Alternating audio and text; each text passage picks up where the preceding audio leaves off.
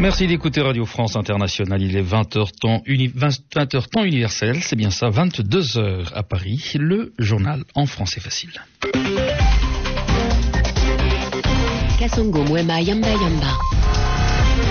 Avec Amélie Beaujard. Bonsoir. Bonsoir Kassongo. Bonsoir à tous. Euh, Ban Ki-moon, le secrétaire général des Nations Unies, juge insuffisants les résultats du G8 dans la lutte contre le réchauffement climatique. Le climat et le développement des pays pauvres étaient au centre des débats ce jeudi au forum de l'Aquila en Italie. Éric Besson a accueilli aujourd'hui à Roissy-Charles de Gaulle une centaine de réfugiés venus principalement de la Corne de l'Afrique.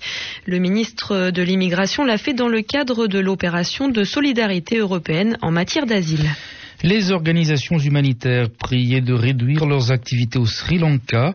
Les autorités sri-lankaises justifient cette décision par la fin de leur conflit avec les séparatistes tamouls. Toutefois, Colombo admet avoir encore besoin de l'aide humanitaire, de l'aide internationale, sans préciser sous quelle forme. Le journal en français facile. Le sommet du G8 à l'Aquila en Italie a été élargi ce jeudi aux principaux euh, pays émergents. Nicolas Sarkozy, le président français, a même demandé que cette rencontre élargie devienne un rendez-vous formalisé et régulier. Monia Daoudi. Aujourd'hui, le G8 a accueilli les grands pays émergents que sont l'Inde, la Chine, le Brésil, le Mexique et l'Afrique du Sud. Les deux groupes partagent la même analyse de la situation économique mondiale. Ils reconnaissent qu'il y a certes des signes de stabilisation, mais qu'il reste encore beaucoup à faire pour parvenir à une croissance équilibrée. Pour cela, ils se sont fermement engagés à ne pas céder au protectionnisme et à tout faire pour parvenir d'ici l'année prochaine à la conclusion du cycle de Doha sur la libéralisation du commerce mondial pays riches et nations émergentes ont enfin rapproché leur position sur le climat. Ils se sont notamment engagés à respecter la limite maximale des 2 degrés de réchauffement climatique. Un premier pas important avant le sommet de Copenhague de décembre prochain, où les négociations sur le climat s'annoncent très difficiles. Mounia Daoudi, L'Aquila, et dans ce domaine de la lutte contre le réchauffement climatique, Ban Ki-moon, le secrétaire général des Nations Unies, a jugé les résultats du G8 insuffisants. Barack Obama devrait, lui, annoncer demain une initiative de 15 milliards de dollars du G8 et des pays émergents pour garantir sur trois ans la sécurité alimentaire dans le monde. Une annonce qui interviendra juste avant le départ pour le Ghana le Ghana où le président américain entamera à partir de demain sa première visite en Afrique noire. Au Niger, en vertu de ses pouvoirs exceptionnels, le président Mamadou Tanja s'attaque désormais aux médias nationaux et locaux. Dorénavant, en cas d'atteinte à l'ordre public ou à la sécurité de l'État, le président du Conseil supérieur de la communication pourra tout seul sans l'avis des autres membres du Conseil, prendre des sanctions sans mise en demeure préalable. Une décision jugée très grave par la corporation. Au Gabon, le pays est en route vers la présidentielle. La Cour constitutionnelle a décidé qu'elle serait organisée au plus tard le 6 septembre prochain. La Haute Cour a donc pris en compte la demande du gouvernement qui estimait le délai initial trop court pour organiser les élections dans les meilleures conditions. François Fillon est en tournée dans les îles françaises de la Réunion et Mayotte. Le Premier ministre est arrivé ce matin à la Réunion dans le cadre des États généraux de l'outre-mer. Ce matin à Saint-Denis, François Fillon s'est engagé à convaincre l'Union européenne à intégrer la Réunion dans l'espace Schengen. Samedi, il fera escale à Mayotte avant de se rendre aux Comores, archipel endeuillé par l'accident de l'A310 de la Yéménia qui a fait 150 morts, 153 morts français et comoriens le 30 juin dernier.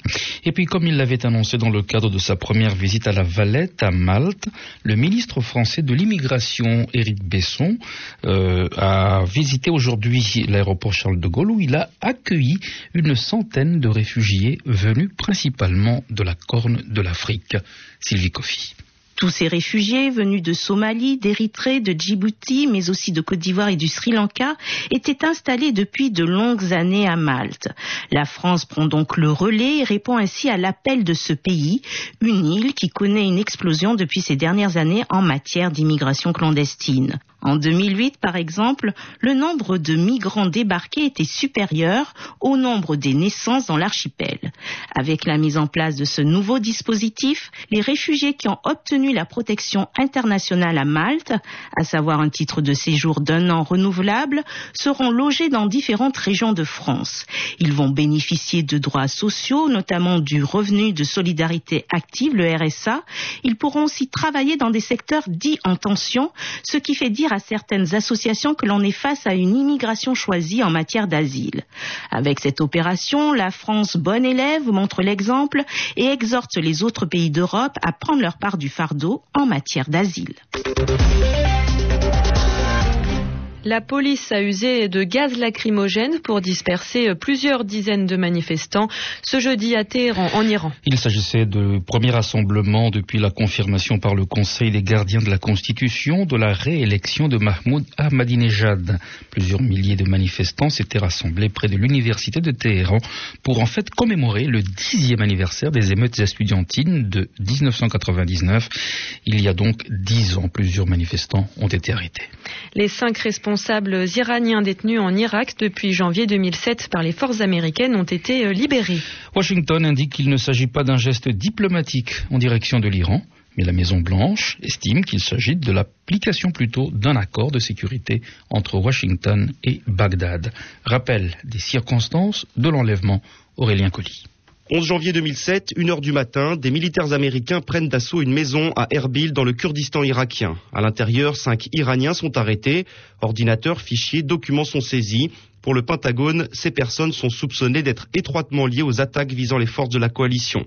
Version radicalement différente à Téhéran, qui dénonce alors un raid contre son consulat d'Erbil et l'arrestation de cinq de ses diplomates. Faux répond Washington. Les cinq hommes n'ont pas ce statut, le bâtiment où ils se trouvaient non plus. L'affaire va compliquer un peu plus les relations déjà tendues entre États-Unis et Iran. À l'époque, les militaires américains sont les cibles d'attaques quasi quotidiennes de groupes insurgés, dont certains sont des radicaux chiites soutenus par Téhéran le Pentagone. Fin de l'histoire finalement ce jeudi. Les cinq Iraniens sont transférés aux autorités irakiennes puis libérés. Une libération qui ne représente pas un geste en direction de Téhéran, a insisté un responsable de la Maison Blanche, mais simplement une décision fondée sur l'accord de sécurité conclu en novembre entre Washington et Bagdad, un accord qui prévoit le retrait américain d'Irak d'ici à fin 2011, mais aussi le transfert de tous leurs prisonniers aux autorités irakiennes. Toujours en Irak, au moins 52 personnes ont été tuées, plus d'une centaine blessées ce jeudi à Bagdad et dans le nord du pays. Il s'agit des attaques les plus meurtrières depuis le retrait des troupes américaines des villes irakiennes le 30 juin dernier. Les organisations humanitaires priaient de réduire leur activité au Sri Lanka. Les autorités de Colombo justifient cette décision par la fin de leur conflit avec les séparatistes tamouls. Le gouvernement sri-lankais admet avoir encore besoin de l'aide internationale sans préciser toutefois sous quelle forme. Parmi les ONG visées par la décision sri-lankaise, la Croix-Rouge qui s'occupe de quelques 300 000 Tamouls déplacés par les combats. Sarah travaille pour la Croix-Rouge au Sri Lanka. Elle estime son action encore indispensable. Le CICR continue jusqu'au mois d'août à distribuer l'essentiel comme la nourriture, les vêtements, des matériaux de construction et aussi du matériel médical. Nous aidons la population à avoir accès à l'eau potable et aux installations sanitaires. Les personnes déplacées doivent aussi pouvoir retrouver une activité. Comme ça, ils pourront avoir leurs revenus propres et être en sécurité économiquement.